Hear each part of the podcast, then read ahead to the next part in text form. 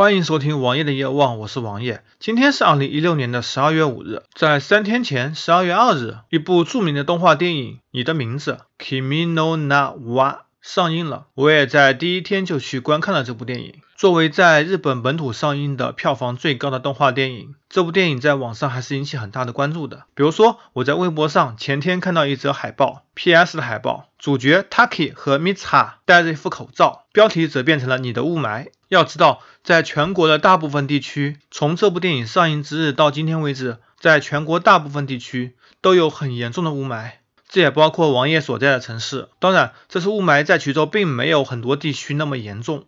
但是也确确实实的好几天都是中度污染，甚至有一天出现了重度污染。在上上周有一则很有名的谣言，有人以国外研究部门名义发表了一篇谣言，叫做“中国的雾霾是最安全的雾霾”，还有很多的抗生素，雾霾本身成分也是最干净的。这毫无疑问就是谣言，因为环保部专家已经辟谣了。环保部专家是这么说的。中国几乎所有污染物排放指标都是世界第一。我想，对于这一点，环保部应该不会乐意去争个世界第一的，毕竟这对环保部来说是太没面子了。专家既然说出自己的痛点，我想这也不得不相信他是真的。而大气雾霾是怎么产生的呢？由之前媒体披露的数据来看，超过三分之二是由于工业排放、汽车污染和建筑污染。大家肯定要问了，我们买的车都是国四、国五的排放标准。都已经达标了，那为什么会有这么大污染呢？其实空气中的污染从私家车排放出来的概率非常非常非常非常非常低。重要的事情我说了不知道多少遍了，但是你可知道，所有的重型卡车、物流这些车子，他们的排放都是超标的，就跟大众一样，在实验室检测阶段，他们有一个装置进行空气净化的，但是实际跑在路上阶段，他们并没有这个装置进行净化，而超标多少倍呢？通通都是超标几十倍甚至上百倍的。工业企业包括煤电。包括钢铁，包括重工业、化工，都有很大的污染排放，也基本上只有国字头的企业能够排放基本达标，很多私营企业根本就不考虑排放问题，而很多私营企业都是用国有企业淘汰掉的设备，很多落后的产能，很多重污染的产能，他们只需要做出东西，然后走量，赚取极微薄利润就可以了。我想要治理雾霾，从方法上来说是非常简单的，环保部也不是不知道这些东西。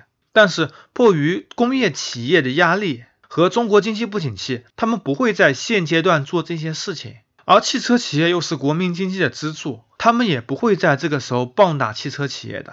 要真正治理好雾霾，三个字不可能。你不敢在经济不景气上火上浇油，也不敢牺牲 GDP 来整治雾霾，所以这可能整治的好吗？而且还有一点是大家可以看到的，随着老龄化日益严重，社保也是入不敷出的。国家更希望是让老年人早点死去，这样可以负担更少的医疗成本、更少的社保费用，来保证社保这个庞氏骗局持续稳定健康的运行。这也是他们不整治雾霾的一个最大的理由。所以，请大家珍惜自己的生命，出门戴口罩。家里买空气净化器，这两点是必不可少的。当然，抛除雾霾之外，还有一点是，请戒烟。虽然现在雾霾这么严重，每天重度污染，哪怕你持续在外面呼吸，你一天吸进去的污染物，可能也就是那么十支香烟这么多。香烟的危害比雾霾大多了。国家不禁烟的主要目的是：第一，税收；第二，让老年人更早的死去，从而节省社保费用。这点都是良苦用心啊。